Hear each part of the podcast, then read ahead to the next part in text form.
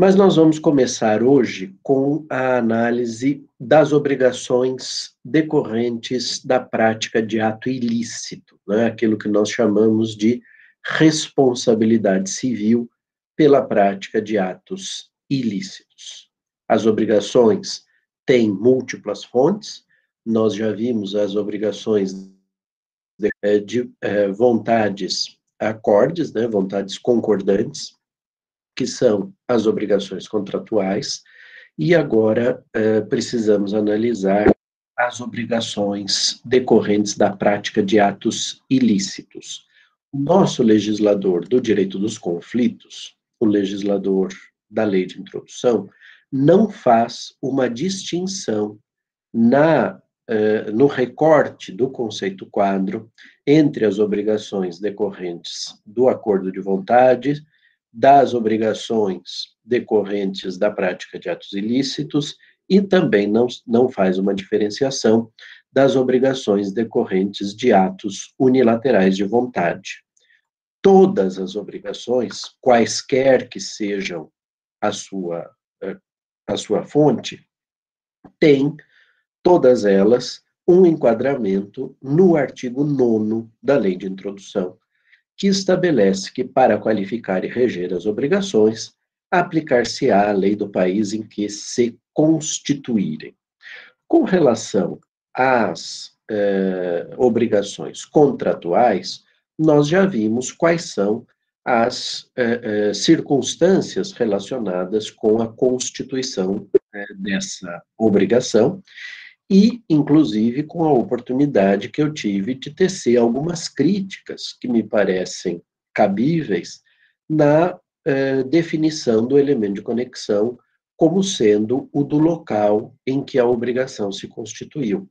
Porque muitas vezes o contrato eh, se constitui num local sem que haja eh, eventual e futura possibilidade de produção de efeitos naquela região, e, portanto, me parece que a vinculação desta lei é uma vinculação razoavelmente é, não próxima. Né? A proximidade foi só com a assinatura do contrato, com a formalização do ato contratual, e por isso não me parece adequada essa é, conexão. Eu, é, de lege ferenda, gostaria que a escolha do legislador pudesse recair sobre a lei do local da, da execução das prestações eh, que compõem aquela relação contratual, com todas as dificuldades que daí advêm eh, decorrentes da depensagem contratual e da aplicabilidade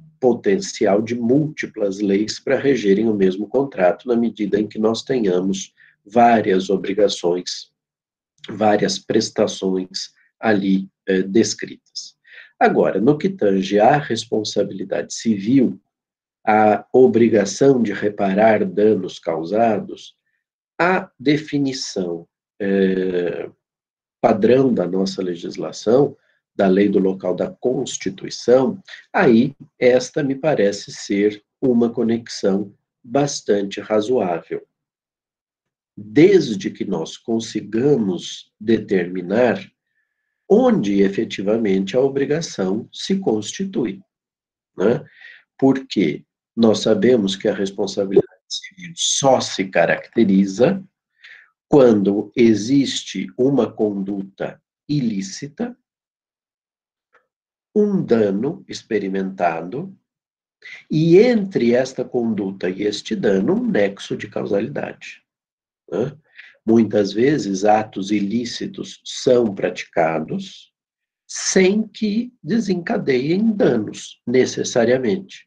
Se eu estou numa estrada é, conduzindo o meu veículo, sem a existência é, de outros veículos, por exemplo, à noite, e ultrapasso o limite de velocidade, indo a 200, 200 e poucos quilômetros por hora, no limite, eu, claro, pratiquei um ato ilícito, né? conduzi o meu veículo acima do limite permitido pela legislação.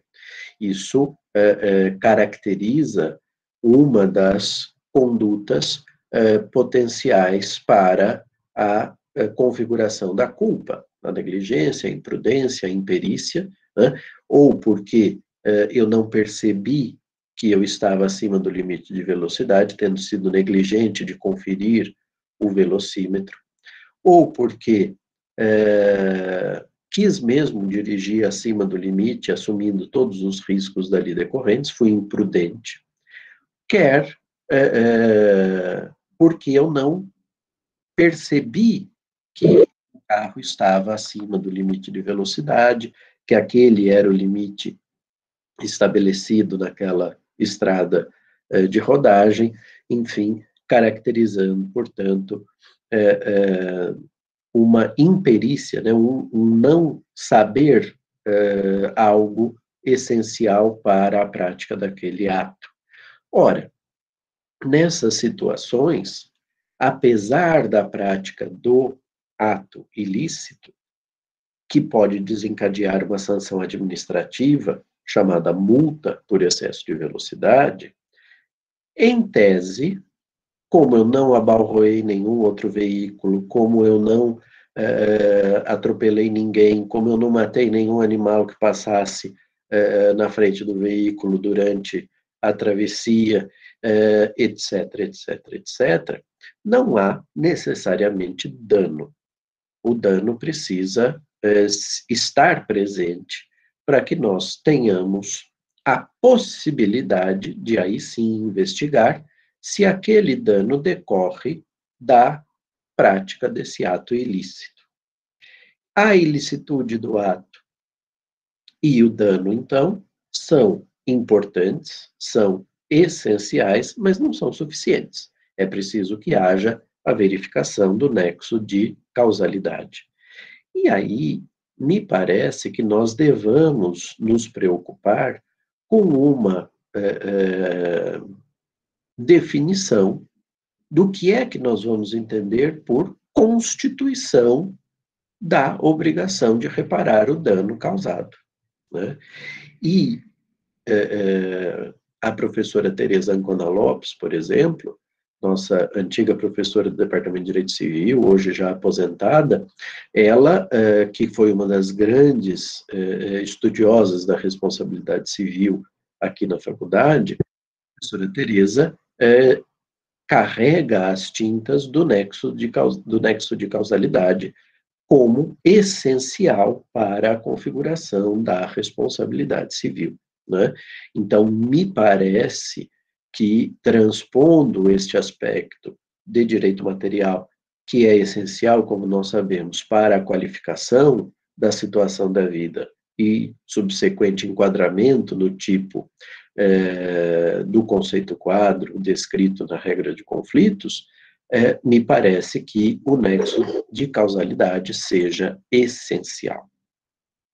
Aqui, então, existe uma tradição no âmbito do direito internacional privado que eu é, gostaria de criticar. Eu fiz isso, inclusive, num artigo que ainda vai ser publicado justamente numa obra em comemoração aos 80 anos da professora Teresa, este ano, né, deve sair agora com coordenação do professor José Fernando Simão e do professor Tiago Pavinato, pela editora Almedina, uma obra sobre, com, reunindo estudos de responsabilidade civil de vários autores em homenagem à professora Teresa. E eu contribuí para essa obra com um artigo em que eu discuto se a vinculação tradicional da responsabilidade civil eh, no direito internacional privado com uma dada conexão que nós eh, eh, chamamos tradicionalmente de lex loci delicti commissi, lei do local eh, do cometimento do ilícito, né, do delito, se isso faz ainda algum sentido. Por que, que eu digo isso? Porque é óbvio que a construção da ideia de responsabilidade civil, é, ainda quando ela envolvia eventuais elementos estrangeiros, se dava num mesmo e único local. Né? É, é, é a hipótese clássica do condutor argentino que vem passar férias numa praia de Santa Catarina, por exemplo, é, com o seu e vem com o seu veículo e abalroa o veículo de um outro é, motorista. Pode ser um brasileiro, pode ser um outro argentino. Seja como for, esta pessoa que sofreu o dano assiste dano decorrer de um ato ilícito no mesmo local, havendo entre a prática do ato e o dano suportado o nexo de causalidade. Logo, a ideia de referir-se à conexão como sendo a da lex loci delicti commissi faz algum sentido para esse modelo clássico, que as relações atuais mantêm como uma possibilidade, como é óbvio, mas que nas circunstâncias de danos praticados, por exemplo, por intermédio da rede mundial de computadores, coloca uma dificuldade razoável no que tange à caracterização dessa lex loci delicti commissi. Porque vamos e venhamos, pensar na lei do local do cometimento do delito eh, me leva ao foro onde se encontra, né, ao ordenamento jurídico no, é, vigente no espaço em que se encontra o perpetrador do ato ilícito. Uma pessoa sentada na frente de um computador, por hipótese, na Ucrânia, pode acarretar danos a uma infinidade de indivíduos em locais muito distantes de onde ele está. Né? É, Pense-se, por exemplo, na atuação daqueles que é, é, passam a vida procurando é, brechas no sistema informacional para bloquear a utilização de um certo sistema, para criptografar os processos de um certo tribunal, etc, etc, etc estas circunstâncias, né, para acessarem dados de uma certa operadora de companhia de telefone móvel, para acessarem os dados do Ministério da Saúde de um certo país, etc, etc, etc. Tudo isso ocasiona potencialmente danos aos usuários daquele sistema, ao proprietário daquele sistema e, eventualmente, até a terceiros, sem que haja efetivamente uma vinculação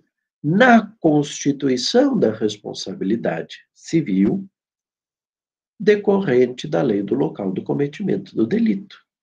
Então, usar essa expressão lex loci delicti commissi me parece uh, antiquado e precisa haver uma substituição, por exemplo, pela ideia de lex dani, né?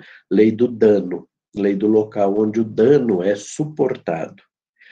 Claro que é, o nexo de causalidade aproxima essas duas legislações, é, na medida em que o ato é, parte, nesse meu exemplo, da Ucrânia, e é sentido, por hipótese, aqui no Brasil, é sof é, é, sofrem-se as consequências daquele ato ilícito que partiu do território ucraniano é, no território brasileiro.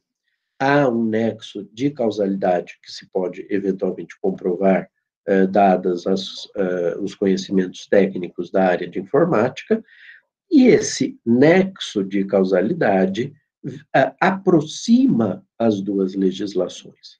Mas, entre as duas circunstâncias, prática do ilícito e dano, me parece que deva prevalecer o dano. E explico por quê.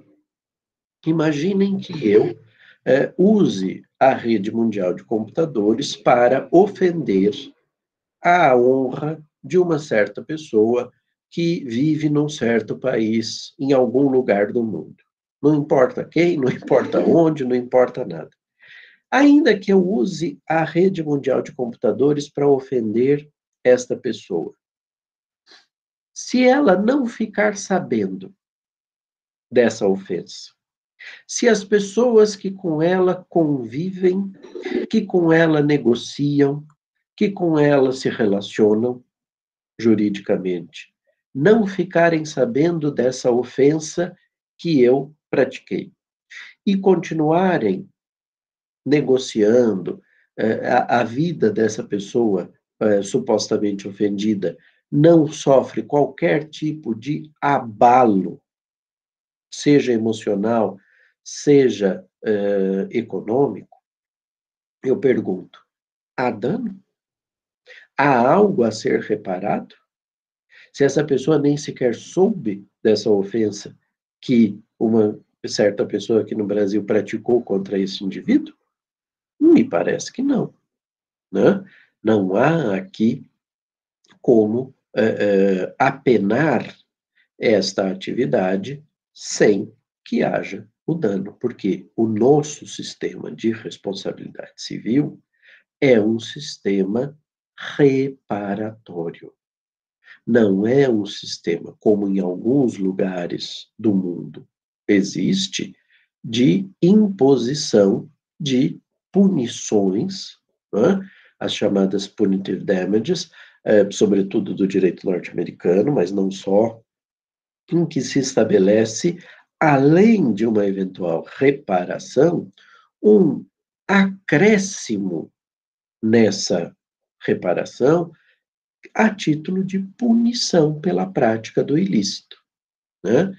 Isso coloca, então, é, uma divergência que pode ser caracterizada, me parece, como uma divergência fundamental. Não acho que o direito brasileiro, quando eventualmente seja remetido pela regra de conflitos do artigo 9 para uma lei que preveja uma forma de punição, deva aceitar a incidência desta punição. Acho que isso extrapola a valoração que o nosso ordenamento jurídico tem relativamente aos danos eh, e à sua reparação. O nosso sistema de responsabilidade civil é um sistema eminentemente reparatório. E isso, obviamente, precisa ser levado em consideração na hora de, analisando a eventual lei estrangeira aplicável, decidir qual será o impacto eh, desta lei na produção dos efeitos, e eu, eventualmente, eh, iria cortar a incidência de parcela desta lei de forma cirúrgica invocando o princípio da ordem pública para dizer que as punições, as é, é, parcelas da responsabilidade civil previstas na legislação estrangeira que caracterizam uma punição são ofensivas à ordem pública brasileira. Essa ideia de que o dano suportado é mais relevante para a definição da responsabilidade civil do que propriamente a prática do ilícito, desencadeia, todavia, uma certa dificuldade decorrente da possibilidade de que esses danos sejam sentidos, suportados em ordenamentos jurídicos diferentes. Vou dar um exemplo aqui. Imaginem uma certa pessoa que é, por hipótese, é, um cantor ou uma cantora famosos de é, é, projeção internacional que anuncie, tão logo a pandemia se encerre e seja possível, não, pelo menos esteja controlada e seja possível a volta da realização de turnês anuncia uma turnê pelos países da América Latina, por hipótese. Essa, esse anúncio gera uma corrida dos fãs dessa pessoa para comprar os ingressos disponíveis para assistir o tal do show, é, para é, é, gera uma corrida também dos prestadores de serviço local, por exemplo, quem aluga equipamentos de som, quem aluga montagem, presta serviço de montagem de palco, iluminação, etc, etc, etc, e que fará tudo aquilo a partir do modelo desenhado pelo, enfim, pela produção desse, dessa turnê, mas que vai prestar os serviços localmente uh, e que se interessam em ser contratados por este, pela equipe desse, desse personagem, e a coisa vai ali, enfim, girando, né, do ponto de vista patrimonial, uma série de consequências.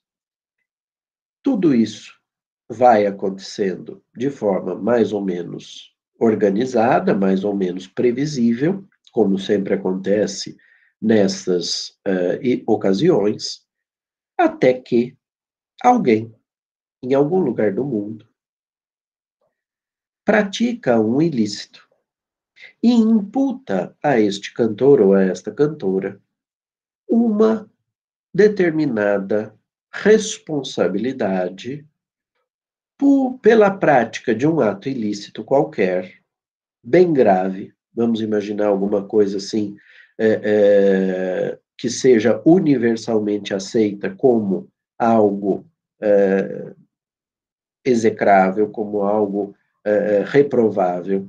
E aqui, então, vou me permitir é, construir a hipótese de imputarem a este cantor ou essa cantora para a prática de pedofilia, por exemplo, né? a utilização é, é, de crianças para satisfação de impulsos sexuais. Isso desencadeia uma reprovabilidade social da conduta desta pessoa, ou pelo menos da suposta conduta dessa pessoa. Os fãs decidem começar a devolver os ingressos e pedir o dinheiro de volta.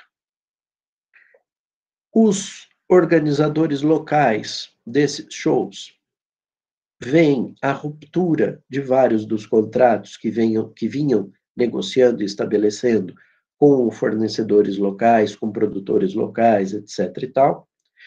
Isso vai acumulando uma quantidade de prejuízos da parte da produção desse, é, enfim, dos empresários, das pessoas que trabalham com este cantor ou essa cantora.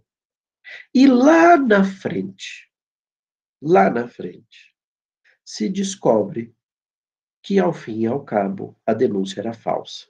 Que essa pessoa nunca teve uma conduta reprovável, que essa pessoa nunca participou desse tipo de situação, e é, é, há uma um conjunto potencial de danos suportados no Brasil, na Argentina, no Uruguai, no Paraguai, no Chile, na Bolívia, na Colômbia, no Peru, ou por, pelos países onde ele ia passar, ou ela ia passar.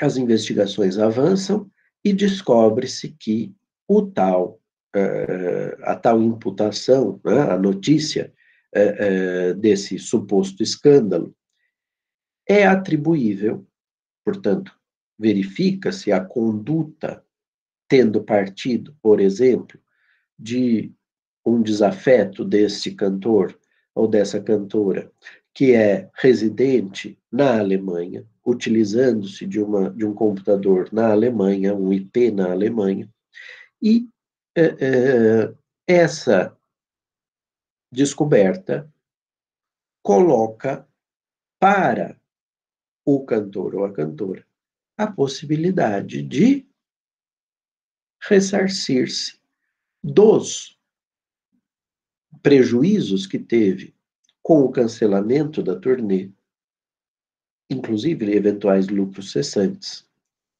contra esta pessoa. Porque há um nexo de causalidade. As pessoas começaram a devolver, a romper contratos, a é, é, buscar alguma forma de atender os seus interesses pessoais, gerando um prejuízo, um dano para a equipe deste cantor ou desta cantora, em decorrência daquele é, fato noticiado indevidamente pelo fulano que estava lá na Alemanha usando um computador é, conectado à internet. Se nós ficássemos presos à ideia da lei do delito, da prática do delito, seria muito simples. A ação eventualmente proposta, é, e, e, supondo né, que todo mundo usasse a mesma conexão que o direito brasileiro, a lei é, aplicável seria a lei alemã, lex loci delicti commissi. Mas, como eu procurei demonstrar, não é o cometimento do delito o aspecto mais relevante para a própria configuração da obrigação de reparar o dano. É a existência do dano e a possibilidade, óbvio, de se estabelecer o nexo de causalidade, só que o nexo de causalidade é, muito possivelmente, tirando as hipóteses tradicionais do carro do estrangeiro que bate no carro do brasileiro aqui no nosso território, o nexo de causalidade é muito possivelmente transfronteiriço. Ele vincula o dano suportado aqui ao ilícito praticado na Alemanha e, portanto, o nexo de causalidade em si é transfronteiriço. Então, ele não resolve o problema, embora ele seja essencial, porque ele em si é transfronteiriço, ele em si leva a duas leis diferentes. Mas daí o dano como um elemento de segunda uh, importância, vamos dizer, se eu pudesse elencar no âmbito da responsabilidade civil a importância, o dano atribuível a essa conduta foi suportado em vários lugares. Então, a ideia de que a constituição da obrigação de reparar se deu no Brasil quanto aos danos suportados no Brasil, na Argentina quanto aos danos suportados na Argentina, no Uruguai quanto aos danos suportados no Uruguai, e assim sucessivamente, leva também a um depeçage da definição do quantum devido a cada um, uh, perdão, a cada um não, ao uh, cantor ou a cantora, pelos prejuízos que ele teve ele, quando eu digo ele, é a equipe, né, teve pelo cancelamento da turnê em cada uma dessas nações. Quer dizer, vamos imaginar que ele entre com a ação na Alemanha, que é o domicílio do réu, o juiz alemão, se ele tiver uma regra de conexão semelhante à nossa, me parece, deveria aplicar para quantificar os danos suportados no Brasil a lei brasileira, para quantificar a responsabilidade civil decorrente dos danos sofridos na Argentina, a lei argentina, e assim sucessivamente. Pode haver divergências? Pode. Pode ser que, por exemplo, a lei brasileira eh, tenha um conceito, estou chutando aqui, eh, mais amplo de lucros cessantes do que a lei argentina. Mas isso é uma decorrência das circunstâncias e me parece que esta é a forma mais adequada de resolver esse tipo de ilícitos quando praticados, quando perpetrados pela internet. Tá? A ideia da lex loci delicti commissi, como eu disse, tem uma vinculação tradicional com as hipóteses que eram plausíveis e possíveis de serem observadas eh, na realidade social eh, de antanho, né? Antigamente só era assim que era possível. Embora, deixa eu contar para vocês, o professor Haroldo Valadão, pelo menos é essa a, a, a lenda, né? lá nos exames finais, na prova oral que tinha antigamente em todas as disciplinas, lá da Universidade do Brasil, atual é, Faculdade de Direito da Universidade Federal é, do Rio de Janeiro, dizem, o professor Valadão fazia sempre a seguinte pergunta, um brasileiro no, Uruguai, no, no Rio Grande do Sul saca uma arma de fogo mira num uruguaio que está no território uruguaio e dispara um tiro. A bala percorre o trajeto, cruzando a fronteira Brasil-Uruguai, atinge a suposta vítima, que vem não morre imediatamente e vem cambaleando na direção daquele que disparou a arma de fogo e o corpo, só que ela não suporta o ferimento e morre no trajeto. O corpo cai metade no território brasileiro, metade no território uruguaio. E aí ele perguntava qual era a jurisdição competente para análise do eh, ato, fato ocorrido e qual a lei aplicável. E aí um aluno teria dito para ele assim na resposta: Professor Valadão, vamos resolver isso da forma mais fácil. Empurra esse corpo de volta para o Uruguai e os uruguaios que se virem com esse problema, né?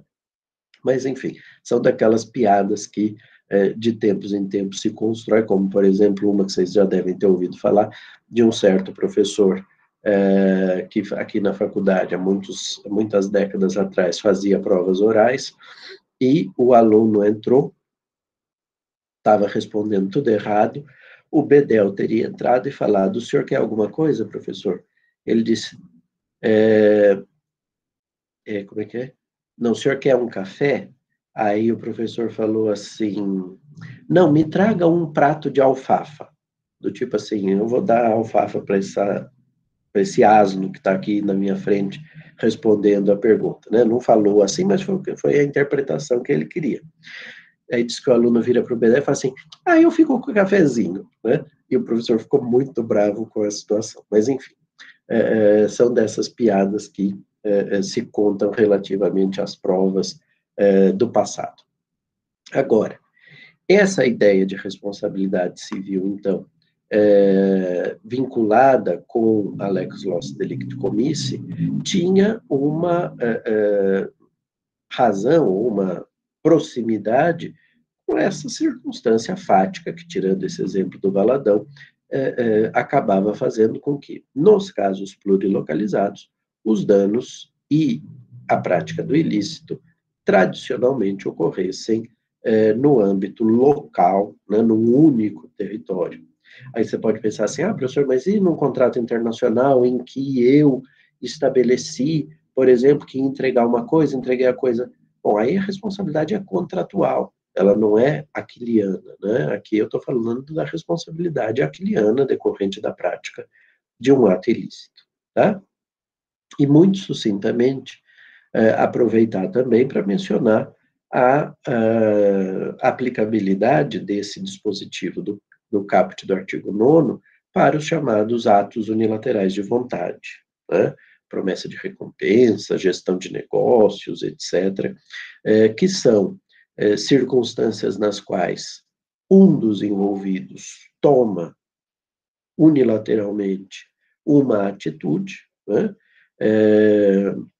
E se vincula por essa atitude a alguém que normalmente é, ou não necessariamente, ele sabe quem será. Se eu perco o meu cachorrinho e coloco, que eu não tenho, mas se eu tivesse e, e perdesse, e colocasse é, no bairro vários cartazes dizendo perdeu-se o cachorro, recompensa, é, sei lá, 500 reais, mil reais, seja lá quanto fosse que eu quisesse dar de recompensa, é, qualquer indivíduo que aparecesse com o meu cachorro faria jus a essa recompensa. É? é uma obrigação com pessoa a determinar se é que alguém traria o meu cachorro de volta. Então, esses atos unilaterais de vontade eh, se constituem, eh, via de regra, no âmbito, eh, vamos dizer assim, local, né? Mas há pelo menos uma situação curiosa, é, e é curiosa porque envolve, em certa medida, aspectos, é, vamos dizer assim, não palpáveis, que aconteceu de forma transfronteiriça. Os Estados Unidos, num certo momento, na luta contra é, o terrorismo e etc., quando decidiram é, intervir é, no Oriente Médio, no, em outras regiões da Ásia, para perseguir Osama Bin Laden, Saddam Hussein, etc. e tal, eles prometeram uma recompensa para quem desse informações sobre o paradeiro de um ou de outro. E parece, se eu bem me lembro da história, eu até procurei ontem, no, quando estava preparando a aula, procurei na internet para ver se achava alguma notícia da época, mas não consegui localizar. É, parece que uma brasileira que teria supostos poderes de vidência, né, é, teria escrito para o, o Pentágono lá com informações acerca do local onde estaria escondido Saddam Hussein. E para quem não lembra, Saddam Hussein foi encontrado é, numa cova ali, no, numa região específica do Iraque, é, uma caverna ali cavada né, no, no, no solo, é, uma caverna subterrânea, estava lá escondido e vivendo, vamos dizer assim, de forma fugidia. E era, segundo essa evidente, exatamente o local onde ela é, teria dito que estava. Né? Só que o governo americano não quis pagar a recompensa para ela. Eu não sei se ela tomou alguma medida judicial ou não, acho que não, mas, é, é, no limite, as promessas de recompensa podem se dar com aspectos transfronteiriços. Imaginem que, é, por alguma razão, alguém aqui no Brasil, não sei exatamente quem poderia ser, é, esteja sendo perseguido futuramente é, pela Justiça Criminal Internacional, é, porque eventualmente processado pelo Tribunal Penal Internacional pela prática de crime de genocídio, de crime contra a humanidade, por exemplo, e essa pessoa se refugie em algum lugar por aqui, né? É, haja uma ordem de captura internacional e o governo é, brasileiro esteja no encalço desta pessoa para entregá-la ao TPI. Mas vamos imaginar que a coisa não anda, não anda, não anda, e alguém fora do país é, resolva oferecer uma promessa de recompensa é, por informações acerca do paradeiro desta pessoa. E aí, aqueles que estavam até então dando é, algum respaldo, alguma guarida a, essa, a esse indivíduo, decidam denunciar a localização, o paradeiro dessa pessoa e prestem essas informações a esta pessoa que prometeu a recompensa, que comunica ao governo brasileiro. O governo brasileiro comparece ao local, encontra o indivíduo escondido é, e é, prende e entrega para o TPI.